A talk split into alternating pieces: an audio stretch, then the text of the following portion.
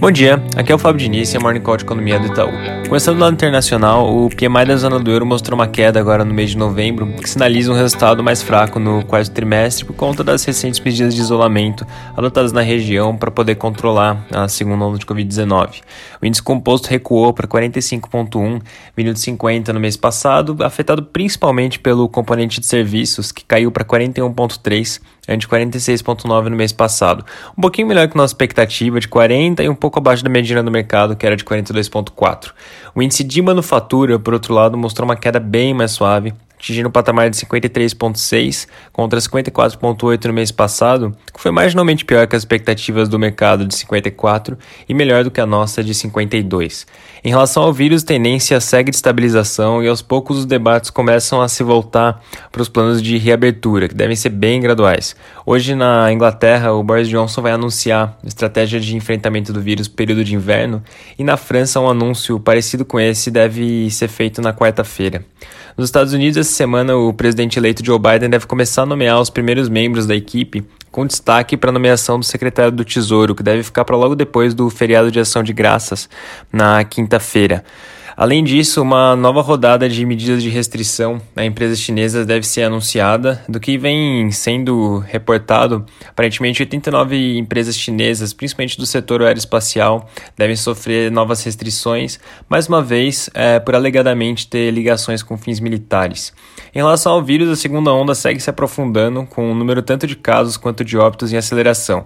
Mas como a gente vem destacando, a tendência é que novas medidas de restrição sejam mais localizadas e menos menos profundas do que as da Europa.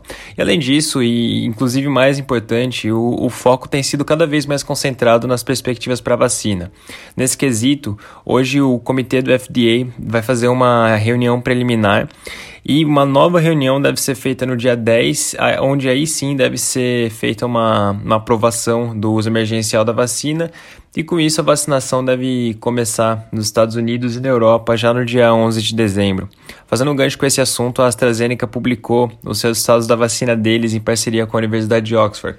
A vacina mostrou uma eficiência média de 70%, com uma variação entre 62% e 90% de acordo com a dosagem. Então, o cenário de eficiência de 90% é o que usa uma dose meia. A ideia é que primeiro seria aplicada uma meia dose e depois de um mês uma dose completa. Lembrando que essa vacina é particularmente importante porque ela tem uma distribuição bem maior para países emergentes e inclusive o Brasil. Então, é uma notícia bem positiva nessa frente. Muito importante acompanhar os próximos passos dessa vacina também. Por exemplo, questão de autorização para uso, coisas desse fim.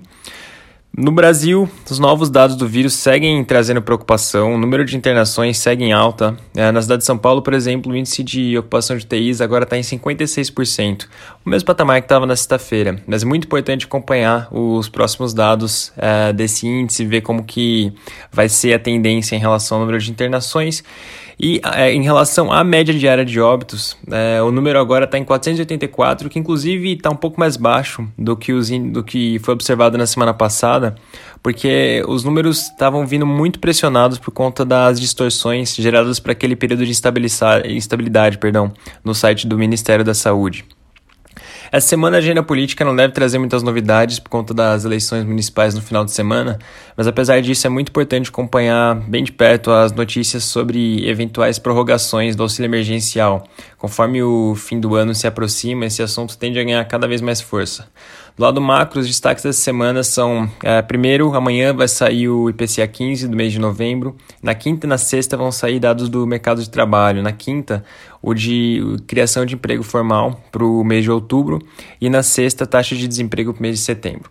Para finalizar, agora há pouco a FGV divulgou a segunda prévia da confiança da indústria. O índice mostrou uma alta de 1,6 é, pontos percentuais no mês de novembro, atingindo um patamar de 112,8, significativamente acima acima do nível pré-pandemia, que era de 101,4.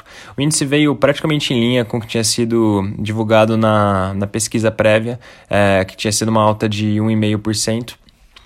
E vale lembrar que ao longo dessa semana a GV vai divulgar os próximos indicadores de sondagem. É importante acompanhar também, uh, de acordo com o que foi divulgado nessa pesquisa prévia da semana passada, praticamente foi só o, o índice de confiança da indústria que mostrou essa alta. Então é importante acompanhar se, se de fato esses outros indicadores vão mostrar algum recuo.